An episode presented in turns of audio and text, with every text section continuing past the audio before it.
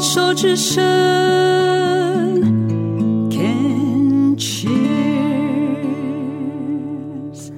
欢迎继续回到黛比的生命花园，病虫害防治第三段，要继续跟阿丁聊一聊哦。嗯，嗯，阿丁目前是单身一个人。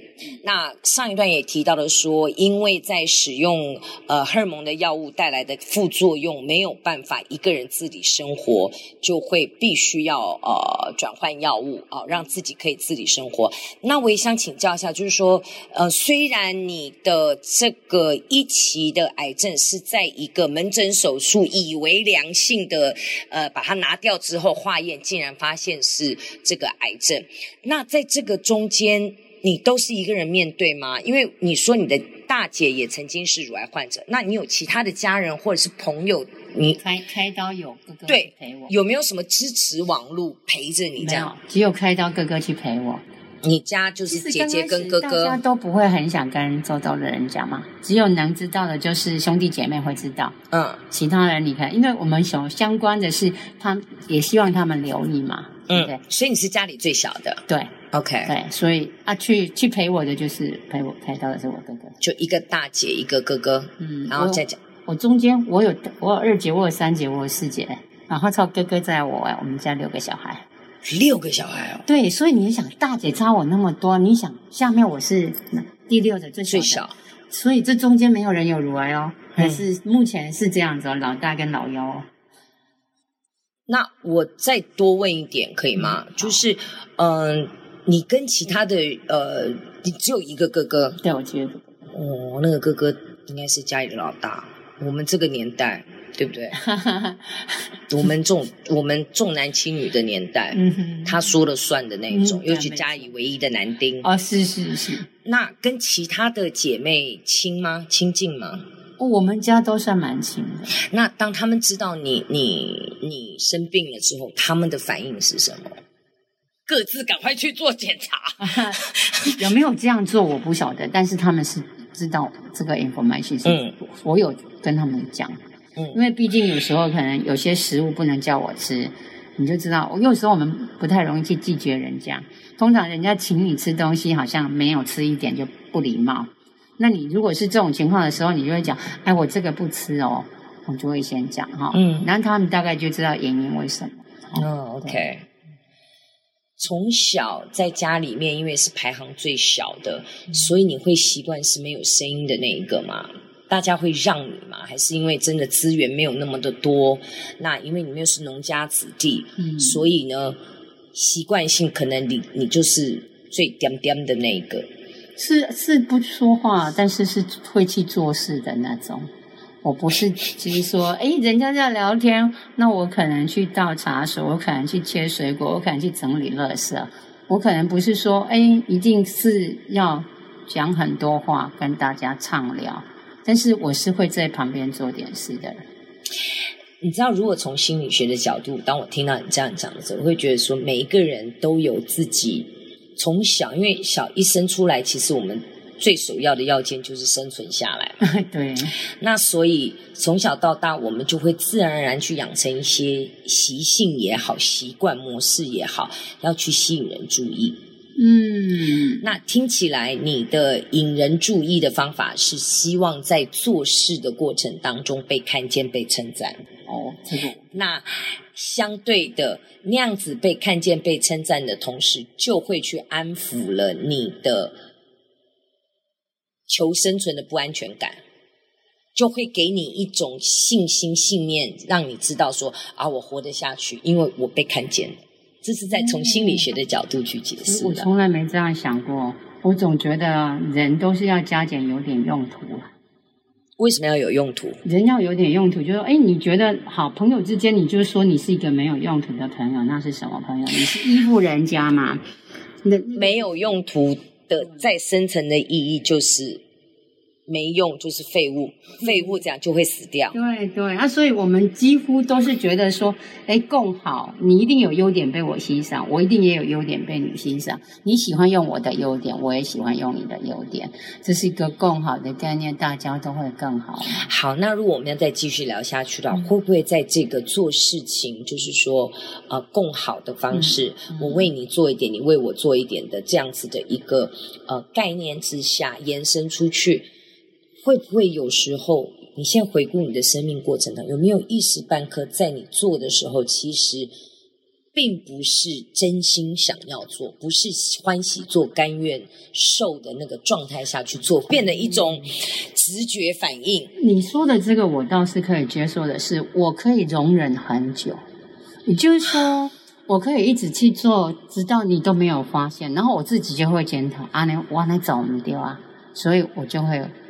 换了就会换思考，就像连那个朋友是那种，哎，你一直对他很好，他为什么都都不是对你很好？那我就会再开始思考。但是我这个时间会非常的长，我不愿意说两件事情就看破一个人，这个是我们不愿意，因为我也不希望说别人也是两件事情看破我一样啊。人都是要深交，你才会了解。你有没有想过，也许就是因为这样的一个容忍的这种不舒服，看在眼里。他在就放在这里，是我觉得没错。你讲的这个也是事实，嗯，因为我像以前我都说，那我又怎么可能不放松？你这么爱，这么爱玩，这么爱做事，什么？你应该也是爱自由的人，对，就是那种很热衷，什么都很热衷的人，我怎么可能会不把自己觉得自己不放松？你知道，很好笑。我有一次开始去学那个游泳的时候。原来我是扶不起来的，我也扶不起来，我以前也扶不起来耶。所以我根本不敢相信，我说我这么放松的人，我怎么会扶不起来？教练就一直跟我讲：“你放松，你放松，你放松。”他讲到第五遍，我真的开骂，我很放松。他说：“你不然怎么扶不起来？”所以呢，那个去做某件事情，我发现，哎，果然我这真的不是放松的人。嗯。不然我怎么样不觉得是自己有一个不放松？我多做我爱做的事，怎么可能叫做不放松？对，我以前也会这样子想，我说我很放松，我对自己够好了啊，什么什么。后来发现说，哇哦，原来那个身体的紧绷，跟那个自己没有意识到跟觉察到的那种控制跟隐忍，特别是这种排行。因为我我我是用按照这样的推论，嗯、因为我是家里排行老三，我上面两个姐姐，下面一个弟弟，嗯哼，我根本是不能被不会被看见的那个。那我后来当因为有去上一些课程，然后去去去呃往回看，然后去觉察，所以我为什么会做一个艺人？是因为我要被看见哦。然后我小时候会惯性迟到，嗯哼，我以前也不知道为什么我会惯性迟到这么严重，后来发现说。就算惯性迟到是坏的一种。但是也是被注意到，还是确保，就算我因为迟到被惩罚了，我在惩罚的同时，其实是确保了我不会被遗忘。嗯，然后我的潜意识那种就我会生存下来。嗯，就算是烂的不好的生存，至少我还是确保我可以活着。那是很深层、很潜意识的。一样的是，我一直都有一个概念，做什么事情你要当榜样。那你才是好辛苦哦！果然，乳癌也是这个完美主义。不要说，我是觉得你要做到做榜样，那个才叫做学习到真正的。如果我说我只是一个敷衍式的做，那没有意义。但是你做到说，哎，我可以当表率的时候，你会觉得，哎，这成就感很大。所以，所以也也解释了为什么呃后来的职业是老师。嗯，然后你你刚刚也说了，你非常相信专业，对对不对？可是你知道，在这个要成为表率的，要付出的代价，就是我要很精，我好像不太允许自己有什么一丝一毫的偏差，或者是有一丝一毫那种做不好的地方。特别老师也是这样，一定要做学生的榜样。嗯，我是后来开始，所以也就这样，为什么没办法放手？嗯，我后来慢慢学到的是，在生命当中。特别我们又是一个艺人、公众人物，是我是根本以前没办法允许自己零负评的。后来真的要到四十四十五岁，我才开始知道说，啊，有时候也要放自己一马。哦，这个真的还是退休以后才会觉得啊、呃，别人的负评也要能接受。然后我以前是只要有一个负评，我就把其他的九十九百分之九十九的赞美完全抹杀，我就认为我自己是失败的。嗯、可是后来网络世界的产生。嗯，我没有办法去满足每一个人，嗯、我就只好去对得起我自己。到最后，真的要求只能这么低，也是比较放自己一马。可是，当我觉得我对得起自己的早期，还是那个 bar 那个标准高到一个自己每天在。自我憎恨，不喜欢自己，因为觉得我为什么做不到那里？嗯、我应该要这样。哦哦，那个真的好辛苦。是，我不知道现在在你，嗯，我可能会把那个东西都会拉得很远很长。